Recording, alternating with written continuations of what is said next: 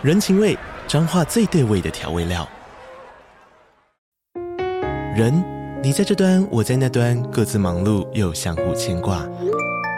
情，街角的吵杂声传递温暖与思念。味，是从每一个转角飘出的乡愁。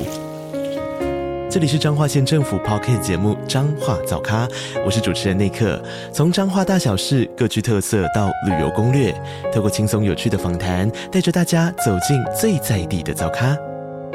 准备好了吗？彰化的故事，我们说给你听。以上为彰化县政府广告。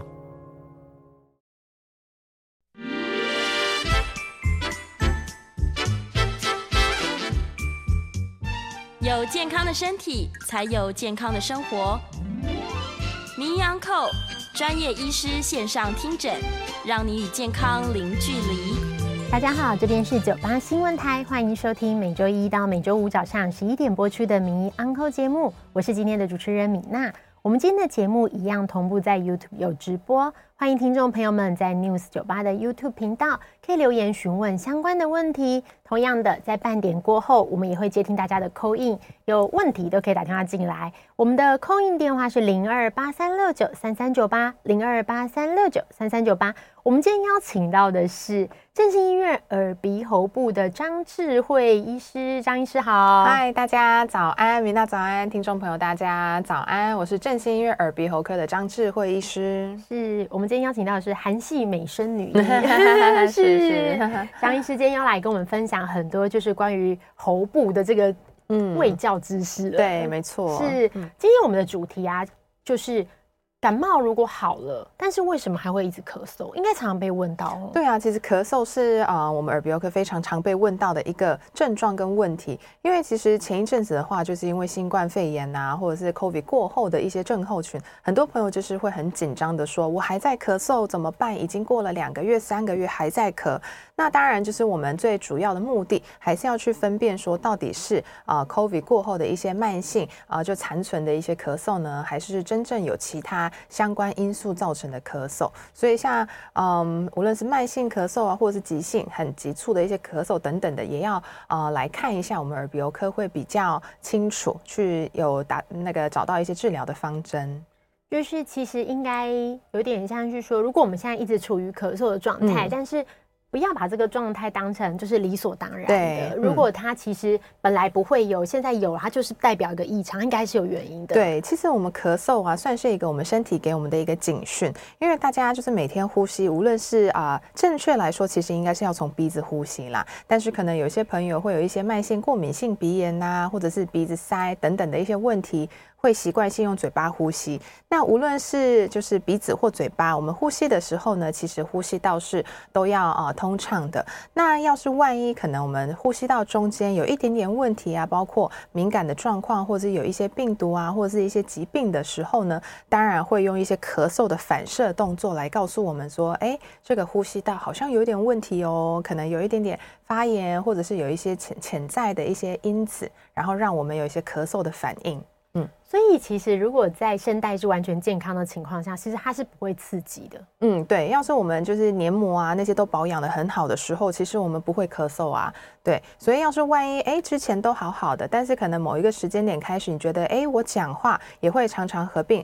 这样子慢性咳嗽，或者是可能你也没有在做什么事情，但是喉咙很痒，会想咳痰呐，或者是有一些痰音的咳嗽的话，那可能真的要注意说，哎是否是有一些身体上的问题了。是大家想想象到咳嗽，其实我对咳嗽的第一个印象就是就是比较难好的。嗯，大家就会说，哎、欸，你如果感冒就是没有咳嗽都还 OK，、嗯、可是一旦你咳嗽了，或是它有感染到其他地方，嗯、就会一直咳，一直咳，一直咳这样子，久咳不愈、嗯。对，那这边也会想要请教一下医师哦，就是如果在久咳不愈的这种情况下，有没有可能是潜藏的其他疾病的可能性？对，其实我们咳嗽的原因很多种类。那像我们整个呼吸道的话，我们有分上呼吸道跟下呼吸道。像我们耳鼻喉科比较专注的地方是在上呼吸道，包括啊、鼻腔啊、口咽部，然后喉咙到气管的部分。但是比较偏下面的，像是气管、支气管，甚至到肺部的话，比较偏向是下呼吸道，是跟胸腔科比较有关系。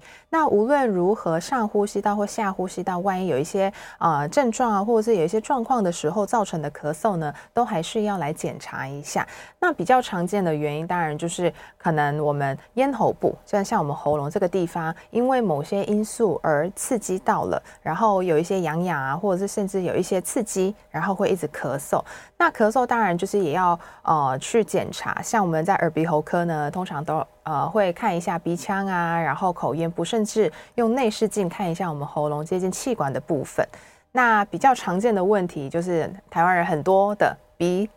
那个鼻子过敏。啊，对，或是鼻炎，对鼻炎，因为很多人就说啊，我没有鼻子过敏啊，但其实问一下症状的话，比如说像我们鼻子过敏常见的症状就是鼻塞，或者是打喷嚏，或者是流鼻涕。那有些人的鼻涕啊是会往前流，但也有蛮多朋友的鼻涕是往后倒流的。大家可以想象，你鼻涕往后倒流之后，它您您会一直吞下去嘛？然后造成我们的咽喉部长期有一个刺激，那当然就是我们喉咙就是会敏感，会一直咳嗽。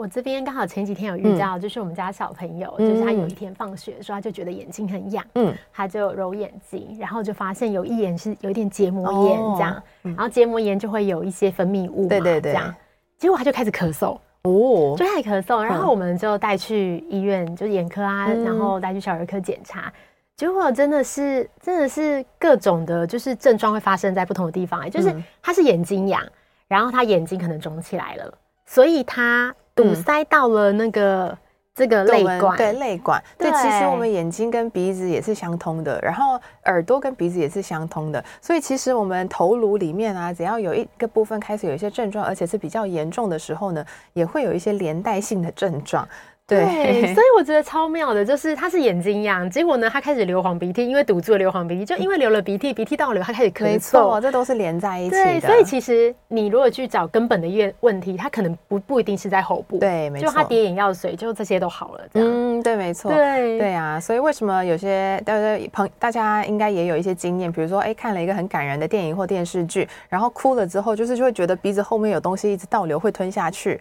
对，因为是鼻，我们眼泪啊都会因为呃泪管，然后会进到我们鼻子，然后会吞到我们的喉咙去。对啊，所以其实这个是都是相通的。所以有可能大家一起在电影院看一个很感人的电影，然后突然大家开始咳嗽，嗯、对之类的，对，都会有互相影响哦。嗯嗯、那这边我想大家也常遇到，就是咳嗽，我们常觉得虽然同样是咳，可是有不同的类型跟感觉。嗯、有时候咳就 就比较感觉比较上面上呼吸道，但是有的时候就是伴随着有痰，好像要把痰咳出来。那这样子表示发炎的地方不一样吗？对，可能就是来来的原因可能不太一样。所以像我们咳嗽也有分，就是大大致上来说就是干咳或者是有痰的咳。那干咳的话，就是主要的啊、不舒服还是喉咙会觉得敏感痒痒的。那这个的话，当然就是可能跟一些我们我们喉咙啊，就是有一些支气管对的上面嘛，所以可能有一些朋友有一些过敏性的体质啊，或者是有一些气喘的体质。或者是慢性支气管发炎等等的，所以他们在可能呼吸中有一些过敏源，或者是有一些脏东西，他们吸进去之后刺激到我们的黏膜了，所以才造成一些敏感的症状，然后有一个反射性的咳嗽。那通常这个的话比较偏向是干的，对，没什么痰。然后另外一个大家也要非常注意的是胃食道逆流。那胃食道逆流就是我们的胃酸从胃分泌，然后跑到我们食道了嘛。但是其实可它那个胃酸也会逆流到更上面，就是我们的咽喉逆流。对这个部分的话，你长期有一些啊、逆流的一些残存物。堆积在你的咽喉部的时候，也会让咽喉部的黏膜比较肿胀或敏感。所以像有些人就是会时不时讲讲话呀，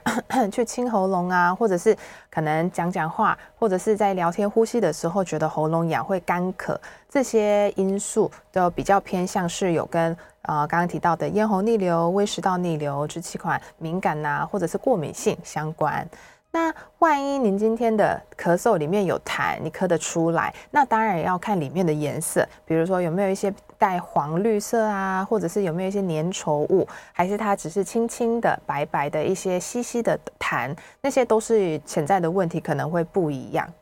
是，所以从痰的状态就可以看得出来喉咙严重的程度。对，刚刚上次有分享，就是虽然你是胃食道逆流，是胃的疾病，嗯、可是你其实会。表现你的症状在你的喉咙。嗯，我之前有听朋友说，就是他半夜胸痛，嗯，然后非常痛，非常痛，然后他都觉得自己就是可能是心肌梗塞这样，然后他就送送急诊这样。嗯，嗯，结果是胃食道逆流。对，没错，其实严重的胃食道逆流啊，也会造成会大家会很紧张，感觉是心脏的发作，或者是一个很肺部我有突然一些问题等等的，所以痛的时候也挺明。挺严重的，那当然就是要哦、呃，比如说可以抽个血啊，看一下有没有一些急性的一些发炎，或者是呃一些疾病的症状。但是要是抽血那些都正常，然后检查起来，其实蛮多朋友是胃食道逆流造成的。是，这时候就要靠医师的专业，然后再看这些线索，然后判断你真正的疾病发生在哪里。嗯、我相信有很多朋友他其实咳嗽是这样子，咳嗽很微妙。他不是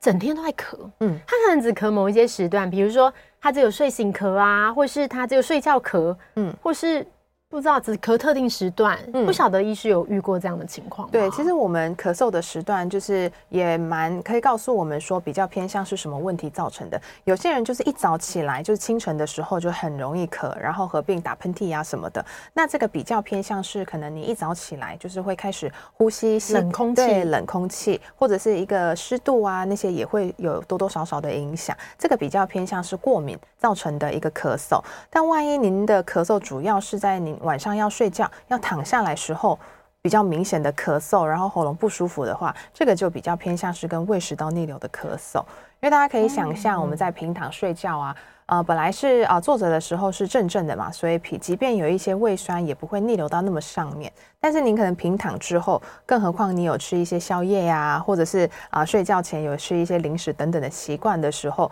我们可能胃液里面的一些酸也也会跑到我们的呃食道啊，甚至喉咙的部分，造成你晚上睡觉会一直咳嗽。对，是张医师刚刚提到过敏哦，因为我相信台湾。我一直讲台湾，就很多人过敏啊。对，没错。其实过敏真的是发生，几乎大家都有过敏的经验。然后我们要怎么样？是不是有什么方式可以教我们大家听众朋友们，可以自己先去排除一些过敏的症状？比如说你现在在干咳，我们是不是先可以把棉被啊、被套、嗯、床上的玩偶，嗯，就是我小朋友的，都先消毒过，然后确认说把过敏的因素排除，然后。是不是这样子是比较好的？嗯，其实过敏的话，就是也是有分轻重程度。像有些朋友的话，就是可能只有某个特定时间，可能一年四季之中，可能在季节变化的时候比较严重，但其他时间还好。但有些人就是一年三百六十五天都在过敏，所以这种状况呢，我们会建议我们有一种叫做测检测过敏源。对，因为过敏源的话，其实就是看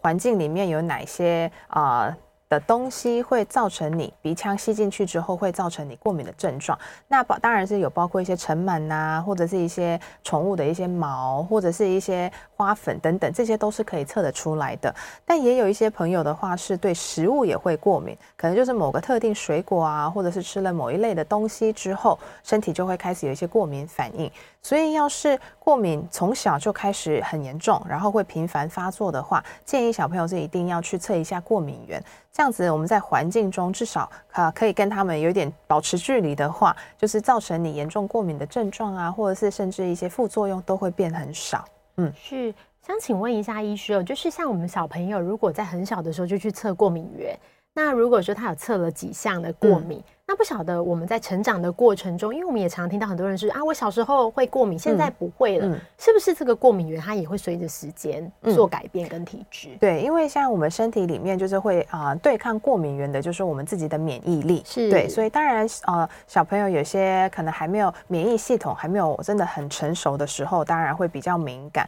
所以可能觉得哎、欸、小时候有发作过，但是随着变成青少年啊成年人的时候，这些过敏症状就变少了，就代表说自己的。免疫系统越来越健全，所以可以抵抗那么一点点的过敏源。对，所以啊、当然就是小时候有症状，可以啊、搭配一些药物啊，或是检测来做啊、一些控制。但是当然就是啊、饮食要均衡，然后要是有搭配运动的话，自己的免疫力也会越来越增强。嗯，是过敏，其实就是也是大家常遇到，而且过敏如果说你有诱发一些，比如说长期咳嗽，嗯、有可能其实变气喘。没错，所以要特别的小心。嗯，那这个时候我们在咳嗽、常咳嗽的情况下，有时候咳久了就会有一些症状的发生，比如说像之前那个 COVID 期间，嗯、很多人久咳嘛，然后久咳都没有啊，他后来就发现，哎，怎么自己声音紧紧的，嗯、就是声带紧紧的，或是。失声了，没办法说话了，嗯嗯、或是声音变沙哑这样子。对，那这样子，张医师觉得我们要怎么样可以缓解这个症状？嗯，其实我们耳鼻喉科除了看咳嗽的问题之外，另外一个问题就是咳嗽带来的一些呃并发症。那最常见的就是声音沙哑，因为其实我们啊、呃、咳嗽的时候，大家都有经验，就是。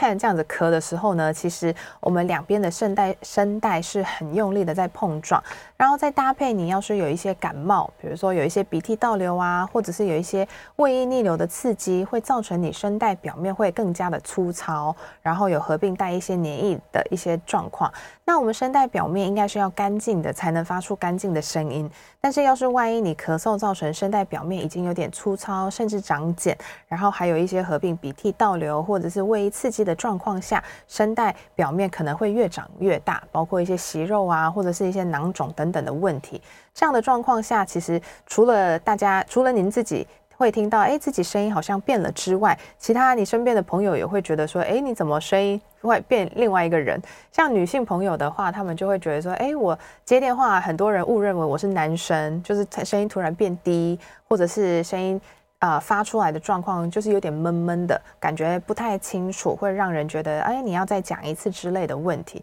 所以，要是发现你的声音跟之前不一样的时候，而且超过一个礼拜都没有办法自己修复的时候呢，可能要有一点警觉心，说，哎，我们还是要来检查一下声带的部分。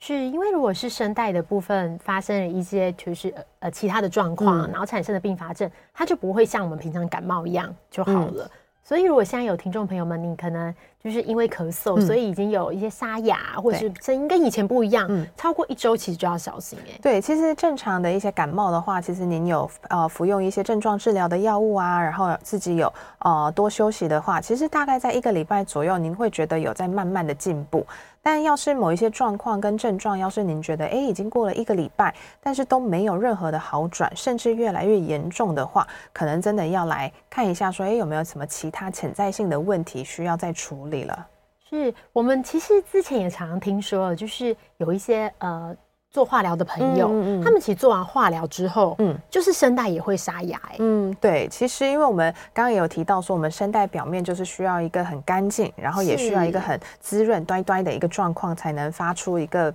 美妙的声音，对，要有弹性。那像呃做一些化疗啊，甚至电疗的朋友，那会影响到我们整个咽喉部啊，甚至口腔的一些口水分泌跟黏膜的分泌，啊、所以会造成您整个就是会比较干燥。那干燥当然就是你在呃无论是自己吞口水啊，或者是咽喉部需要一个滋润的水嫩感的时候，都会比较缺乏，也会导致我们讲话的时候会有一点粗糙啊，或者是有点干干杂杂的一些声音，对。如果是因为电疗，然后产生的，它可能有一段时间的，就是因为这个放射线比较干燥的关系，所以没有办法好好的说话。那随着放疗结束后，因为有一些状况我们知道是不可逆的，就是它可能这个放疗造成的伤害没有那么久，对，没有那么快好。那在这样的情况下，也可以接受某些就是治疗来缓解这样的症状吗？嗯，通常其实为什么会造成啊、电疗或化疗过后的这样的一个长期的症状，是可能我们在使用药物啊，或者是电疗治疗的时候，就是影响到我们可能分泌一些口水的一些细胞了。所以像这种是比较是不可逆，所以这样的状况呢，我们只能透过一些后哦症状缓解的一些药物，或者是一些啊、呃、治疗的方针，包括我们有一些漱口水是针对。黏膜有多一层保护膜，或者是有一点刺激，让我们口水分泌的一些药物，是可以针对症状很严重的病患去做使用的。是，嗯、我们也常常听到，就是哎，你的声带受伤了，或是你的声带需要治疗，嗯、然后会打玻尿酸啊啊啊！是，想也想请问一下，就是不晓得。通常玻尿酸是用在什么样的情况下？对，因为像我们声带啊，其实沙哑的问题是非常多的。那主要还是看您沙哑的一些啊、特色跟特征。像要是您是比如说声音有点变杂杂的啊，或者是比较不干净，比较偏向是声带表面长了一些东西。那要是声带上面长东西，我们是要用去除的方式来处理。所以包括说可能就是用手术的方式把一些息肉啊、茧的部分切除掉，或者是现在也有一些。微创的手术方式，比如说针对声带表面长东西的部分做一点类固醇注射，这是针对就是这样的部分。但是呢，有些朋友就是因为随着年纪老化，声带也会一起跟着老化，造成你讲话的时候气音越来越严重，然后您的音量可能没有办法像过去那么洪亮，或甚至你在聊天的时候，可能哎之前可以连续讲聊三四个小时都没有问题，现在聊一个小时你就开始没有声音锁喉，这样子比较容易疲乏的状况是比较偏声带太没有东西了，就是声带萎缩老化。这种状况呢，就可以使用一些外来物，包括玻尿酸，或者是我们现在比较做比较多的是自体脂肪、哦、来做填补的一些微创手术，这样子来加强声带的一些呃结构的时候，您就可以稍微恢复年轻一点的声带，然后就是重拾你比较有力、比较清楚的声音。嗯，原来声带。原来声带就是它会随着年龄，然后它的这个病症有不同的状况。嗯、然后我一直以为可能就是哎，想象的就是打玻尿酸，可是其实还是可以有像药物啊，然后做类固醇啊，嗯、或是一些其他的选择、嗯。对，所以如果有这些嗓音的问题，其实真的应该要嗯，要好好的看，就是耳鼻喉部这样的门诊，对，才能确认自己的原因在哪里。嗯，我也想问一下，就是如果当我们咳嗽之后，声音回来了，嗯，但是我觉得可能跟以前不一样了，嗯。这样子，这种我觉得这有点是自觉，就是自己觉得好像不一样了，但不晓得这样，张医师会觉得说，就是我们一定都可以回到原来的，就是嗯感冒前的样子吗？或者是说是？嗯，对，其实也有很多朋友 COVID 过后，他们就说，哎，咳嗽也好了，但是他们觉得音质部分没有像过去那么的清楚啊，或是那么甜美。对，因为其实 病毒是一个很妙的东西，虽然病毒造成的咳嗽的症状啊，或者是一些什么鼻涕倒流啊，或者是痰的症状都结束了，但是呢，其实病毒在侵犯您的一些神经系统啊、肌肉，甚至声带黏膜的时候，它会造成一个类似一个印记，所以造成您可能在讲话的时候，声带表面的一些弹性状况啊。啊，或者是它的一些动态的灵敏度也会稍微受到一些影响，导致有一点嗯，类似就让让你快速的老化的状况了啦。所以这样的时候呢，当然就是要靠自己修复的话，有一点点困难，或者是甚至会需要很久的时间。所以这种时候呢，我们就会需要到一些微创的一些手术的方式，包括现在比较新的是。可以打一些自己的一些干细胞啊，或者是一些 PRP 等等的一些物质，让呃我们声带变回再年轻一点，有弹性一点。那很多朋友就说，哦，可不可以回到像我十几岁青少年时候的样子？那其实就跟我们其他身体的部分一样啦。你的皮肤想要回到婴儿般的那种零毛孔弹 性，其实也是有点困难。但我们当然还是可以比现况就是进步，但是能不能回到像你们预期的一样的话，其实也要看自己的保养跟对呃就是手术的一些效果的状况。嗯，是，就是是无法回到儿童时期了啊，对，是比较难一点。但是如果要再往前个几年，我想应该还是有机会的。对对，今天非常谢谢张医师跟我们分享这么多。我们欢迎就是听众朋友们一样可以在 YouTube 这边留言哦。就是我们等一下在下一段节目啊，会请张医师帮我们回答问题。嗯，那我们这边先休息一下，等一下要来接听大家的 call in 电话。我们的电话是零二八三六九三三九八零二八三六九三三九八。我们邀请到的是振兴医院耳鼻喉部的张智慧医师，等一下来为我们解答。欢迎回到九八新闻台名医 Uncle 节目，我是今天的主持人米娜。我们今天邀请到的是来自振兴医院耳鼻喉部的张智慧医师，张医师好。嗨，米娜好，听众朋友大家好。我们接下来要来接听大家的 call in 电话，我们的 call in 号码是零二八三六九三三九八。零二八三六九三三九八，有问题也可以在 YouTube 帮我们留言。我们来接听张小姐的电话。张小姐你好，你好，你好，两位好，张医师好哈。是，是这样子哈。我之前因为就是头痛了哈，就是头都一直抽痛抽痛哦。后来去，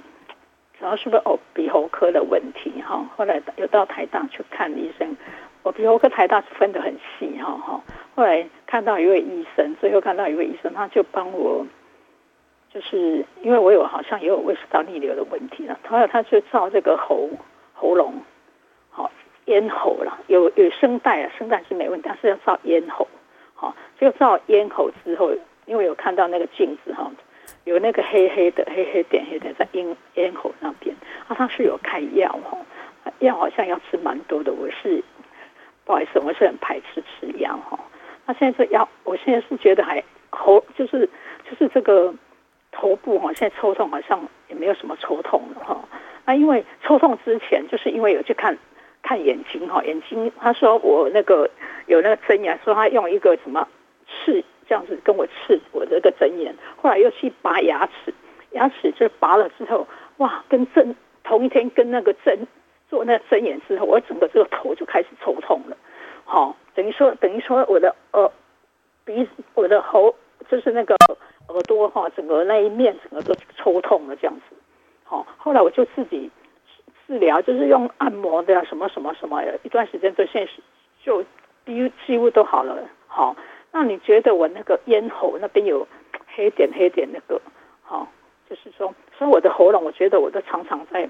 就是说常常就很干哈、就是觉得就是有一点吃力这样子。有时候唱唱歌哈、就是很呃比较吃力，一定要就是说去游泳还是什么肺活量比较大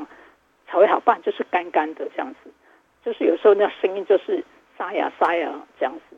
哎，那不知道要怎么处理？谢谢。我觉得张小姐还是抽个空来看我的门诊好了，因为问题好像都是耳鼻喉综合性的问题。那当然就是呃内视镜的话。要看的主要就是咽喉部的黏膜跟声带的状况啦，所以要是有影响到声带的话就，啊声音的话，就可能当然就是跟声带相关的。那刚刚有提到一个头痛的部分，那跟今天主题是非常相关的，因为刚刚有提到说我们咳嗽有很多种的一些原因跟问题。那干咳的话，比较像是跟一些过敏啊，或者是胃食道逆流，甚至支气管啊、一些气管啊、比较敏感造成的。但是呢，也有一部分的咳嗽是有痰的。那有痰的一些咳嗽啊，那我们。不能轻忽它，因为有些人可能就是一一些比较严重的鼻窦炎。鼻窦炎其实塞久了，或者是塞得很多很严重的时候，也会造成我们头痛，尤其是脸颊这两边会比较胀胀的痛，或者是我们眼睛里面，或者呃就是靠近鼻梁啊，或者是甚至额头的部分，会有那种钝钝刺刺的感觉的头痛的话，我们就是要去看去评估看看说，哎，是不是有一些慢性鼻窦炎造成里面啊脓、堆积太多了造成的一些头痛，然后因为它呢也会有一些黄鼻涕，因为我们很多人就说，哎，我有鼻窦炎，但其实它只是平清清白白的鼻涕的话，比较偏向是跟过敏性鼻炎相关的。因为鼻窦炎是一定要有细菌感染的状况，所以它的特色就是要有一些黄鼻涕，无论是您自己擤出来，或者是往后倒流的。那当然这些黄鼻涕倒流久了，就是会造成我们咳嗽会一直。啊，会不好，然后里面还有带一些黄色，甚至黄绿色的痰。然后另外一个部分，大家要注意，咳嗽就是会最担心的就是肺部的疾病嘛，像是有些人可能就是有一些嗯，可能习惯就是会啊抽烟，或者是有一些环境是二手烟，然后造成。就是你的肺部已经开始有一些纤维化，或者是有一些慢性肺炎的部分的时候，它咳嗽就是会比一般人更难好，然后会有合并一些就是痰的部分。所以像肺呃痰啊、呃，就是咳很久了，然后里面的痰就您吃药了都没有办法缓解的话，可能真的要去检查一下肺部。像有一些肺癌的一些前期的症状也是咳嗽，或者是有一些慢性肺炎啊，或甚至有一些啊、肺部纤维化疾病等等的一些问题的症状也是咳嗽啦。所以。我们咳嗽不能轻忽它。是我们来接听黄先生的口音。黄先生你好。哎，你好哈。是。因为我这个声音沙哑，我有一次，因为我在正经医院也有看病嘛哈。那我有一次在突然发觉到正兴医院有一科专门在看那个沙哑了。嗯，对。那我发觉说啊，这一刻蛮不错，因为我这几十年我讲话都沙哑哈。那沙哑我就去做，他呢做的目的就是说，从我这个肚子抽一些脂肪，抽出来再打到我喉咙里面，嗯，然后再打的时候两天不能讲话，嗯，可是这个做了以后我还是沙哑，还是没有用。那最后他有叫我打了以后这两天不能讲话。两天以后再练习声音嘛，比如说有一个那个手机器，那个就可以按照这样手机这样做出这声音。可是现在我讲话还是沙哑嘛，是什么原因也没有用，这等于是小手术了哦。抽了那个脂肪，然后再打到喉咙里面有一颗一个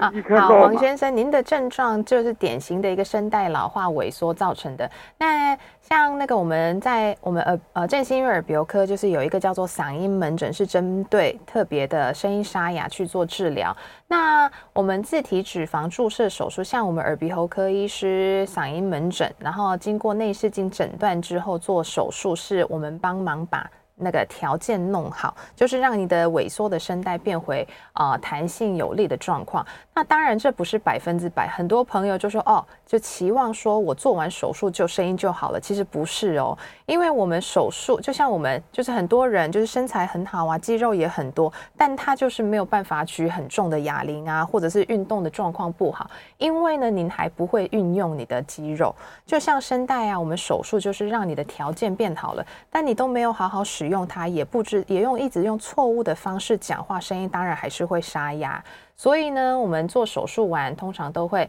啊追至少追踪手术后大三年到半个月。啊，三个月到半个月左呃半年的时间，因为也不是说每个礼拜都回来，就比如说中间间隔一个月两个月的时间，那每一次回来，我们嗓音中心也有语言治疗师，他就会帮您检查一下你用声的习惯，或者是比如说有没有用对的方式讲话。像有些比如说年长的一些人，他们就是一辈子可能六十年都习惯一种声音呃一种讲话的方式，比如说用脖子去讲话，压着脖子去讲啊，或大声的嘶吼啊，那当然。就这就是一个慢性伤害声带的习惯。那当然，这种病人的话，就是即便声带做了手术也没有效的。所以为什么会让你们做语言训练，就是这个原因。因为我们医师帮你把手术条件用好了，但是你还是用错误的方式讲话，你的声音沙哑不会改善的。那我们嗓音中心的百分之九十的病人一定是得到满足的，所以让有些十 percent 没有办法觉得，哎，我不满意，或者是没有办法达到一个声音很好状况，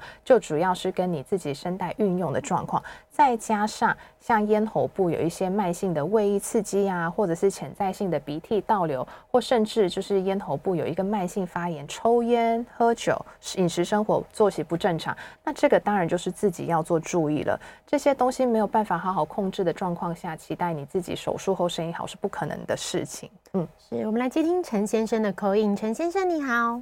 啊、呃，你好，主持小姐与张医师你好，嗯，是，请问那个慢性鼻窦炎。小时候在乡下打棒球，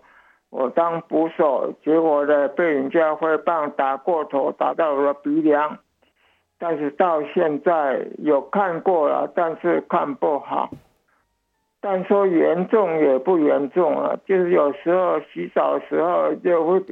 就变冷嘛，冷的时候就哈欠，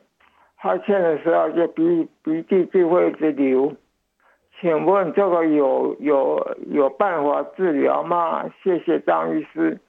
嗯。OK，是陈先生的症状。对，因为要是我们我们鼻子有分外面的鼻梁，还有我们里面的鼻中隔。那当然，我们自己摸到外面的硬硬的地方就是硬骨了。那这种状况呢，呃，可能会透过一些外力的创伤或者是一些伤害，然后造成它可能有一些纤维的骨折啊，或者是有一些弯曲的部分。这个只能靠鼻整形来做调整。但是呢，要是万一您伤害都是伤害到的是鼻子里面的鼻中隔有弯曲的部分。然后再加上合并，您有一些刚刚提到的，可能会有一些鼻涕啊，或者是打喷嚏的状况的话，其实也有可能是合并过敏性鼻炎的状况啦。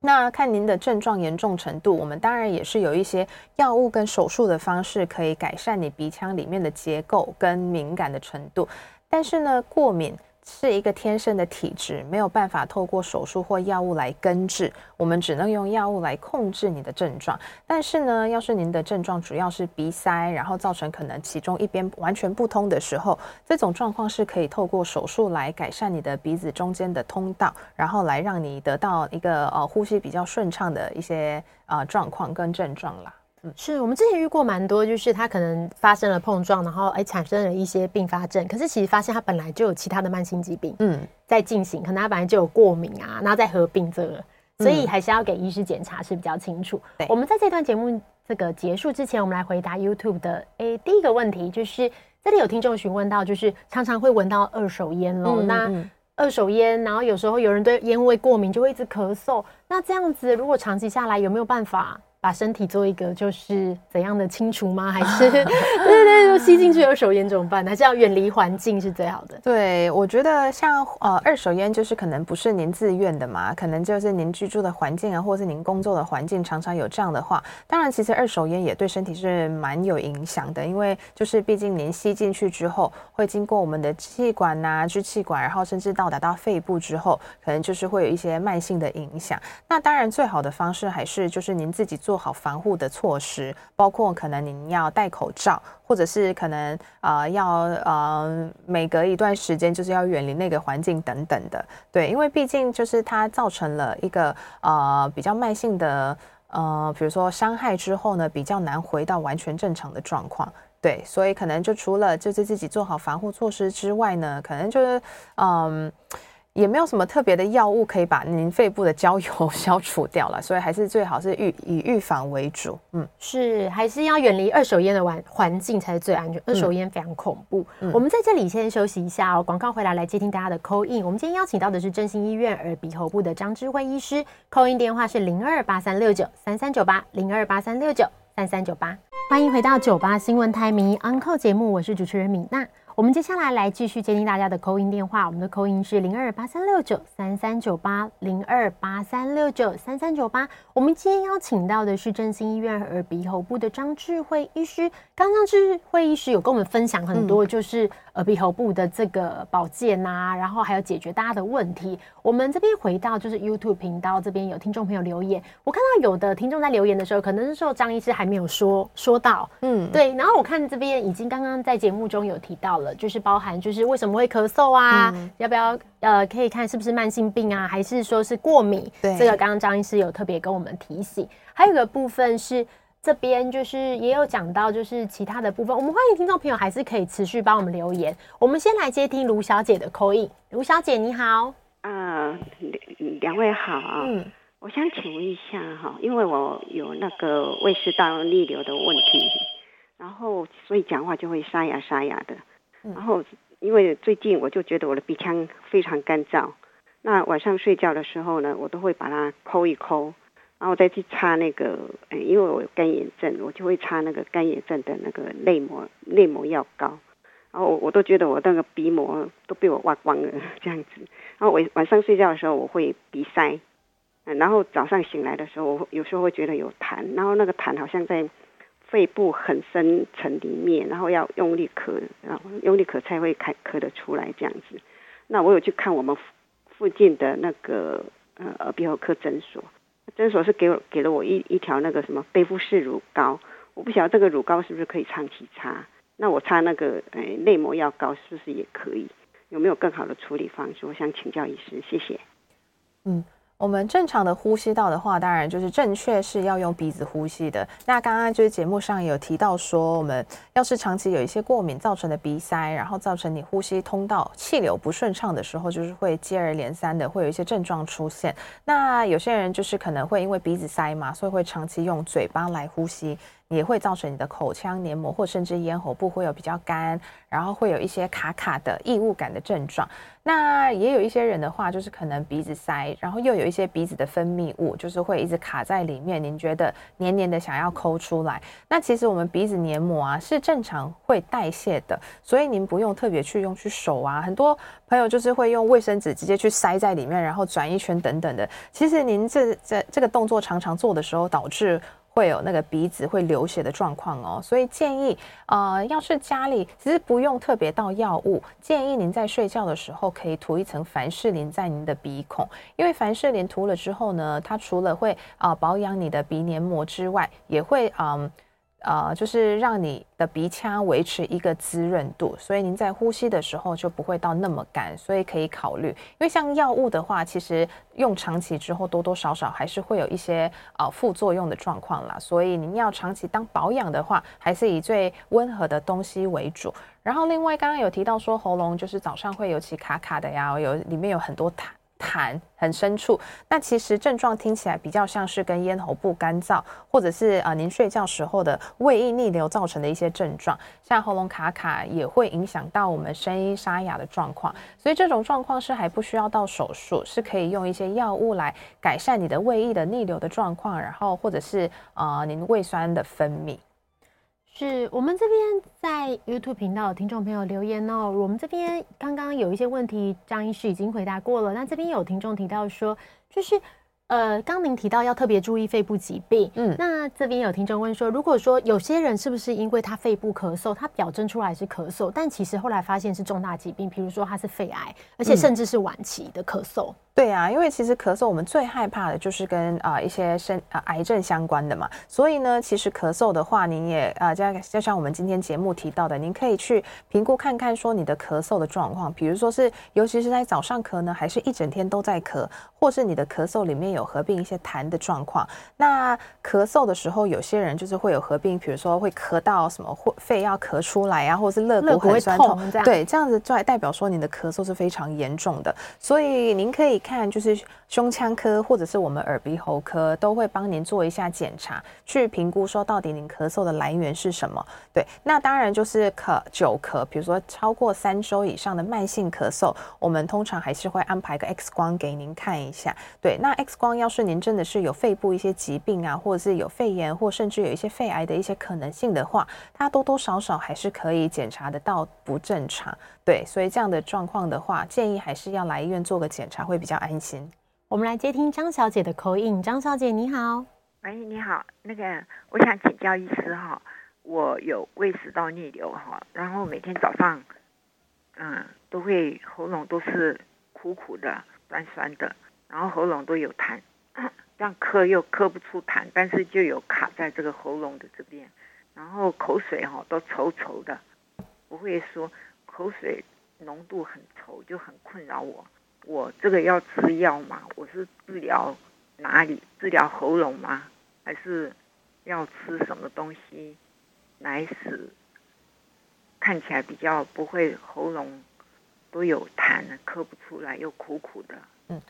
好，张小姐的症状的话是蛮典型的，呃，咽喉胃液逆流的症状。其实我在门诊，其实可能一天要讲一百次胃食道逆流跟咽喉逆流的不同点，因为当然就是源头都是胃酸，那胃酸逆流的地方跟严重程度就是有不同的名字跟症状。那很多朋友就直接说哦，我有胃食道胃食道逆流，但是他的症状都是在喉咙。那您的诊断就是错误啦，可能在门诊或是医院，医生为了就是呃让您就是有比较呃了解，或者是缩短解释的时间，直接跟您说胃食道逆流。但是胃食道逆流就是胃酸逆流到你的食道而已哦，所以你的症状应该是要是胸闷，或者是不消化、灼热感。但你这些都没有，你的症状都是在喉咙，包括您刚刚说的喉咙卡卡、有异物感、有痰想要清、讲话声音沙哑，这些症状都是在咽喉部啊，那怎么会是胃食道逆流呢？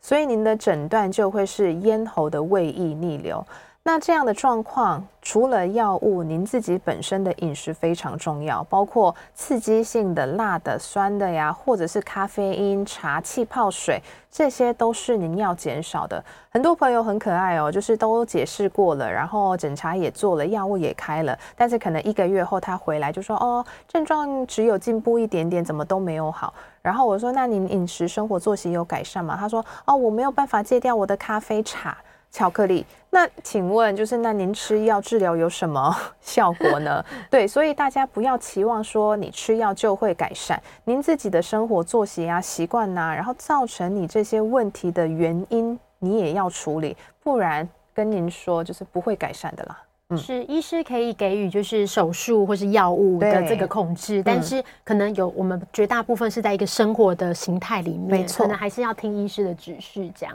这边我们回到 YouTube 这边有听众朋友询问哦，就是我们还是继续接听 call in，我们电话是零二八三六九三三九八。这边刚好有听众问到说，呃，适度的讲话跟这个唱歌是不是也是一种算是就是可以延缓声带的老化嗯的的一种运动吗？还是说就是都不要动这样？这是一个非常好的一个概念性的问题，因为就像我们平常就是呃身体就需要运动嘛，要维持我们肌肉的弹性啊，或者是它的持久度跟耐力，所以其实我们声带也是一样哦。声带的话，它表面就是有黏膜的成分，然后到里面有接腱啊、呃，有一些啊接腱啊肌肉的成分，所以呢，我们每天还是要用对的方式来说用声音，用声带，所以代表说呃。可能你就像我们肌肉，你没有用很久的时候，它会慢慢的萎缩，然后也没有力，可能可能开始要举重的时候会一直抖动一样。所以您要是觉得，哎，我要保护我的声带，然后不讲话，然后也不用声音的话，